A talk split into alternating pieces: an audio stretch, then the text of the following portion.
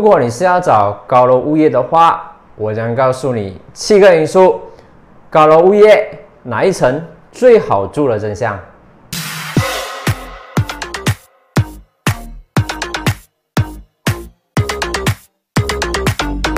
随着时代和技术的发展，马来西亚大部分发展项目都是高楼物业，像是有 condo 和 service apartment 等。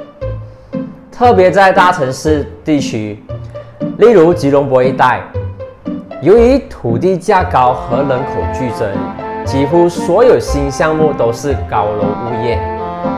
当我们购买高楼物业时，常常都会觉得很困扰。究竟该买高一点的楼层，还是偏低一点的楼层？这时候，通常我们都会难以决断。别急，让我们逐一剖析各种原因，找出最适合我们的楼层。第一，就是景观。谈到高楼好还是较低的楼层更佳，大部分人第一个想法就是高楼风景好。确实，高楼层的风景更好，有更广的视野；低楼层的视野则可能被周边的建筑阻挡，周遭环境也会影响高楼看到的风景。假设你看中的项目周遭都是差不多一样高的高楼物业，那么高度对景观的影响就不太明显。第二是出入。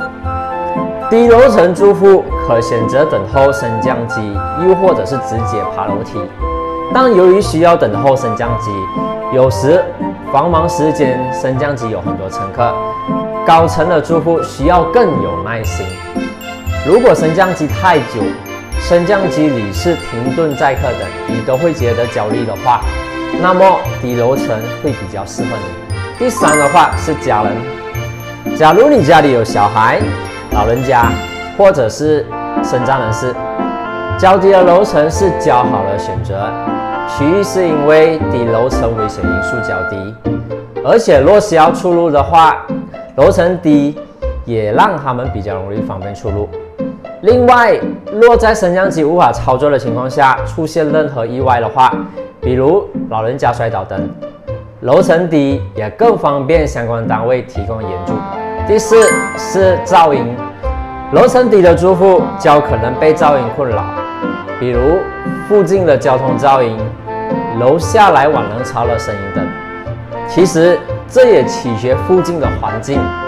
假设公寓单位的阳台是面对泳池和健身房，即使中间楼层也可能被泳池处的玩闹声吵到。而且也要看公寓附近是否有高架大道、LRT 等公交。因为这类设备通常比地面高，会让声音传导到更高处。第五是空气，很多人觉得楼层越高，空气越好。也有说法讲，八至十二层是阳灰层，最多灰尘几居。不过这些说法并非没有强烈的数据支持啦。目前我们所知，空气它是流动的。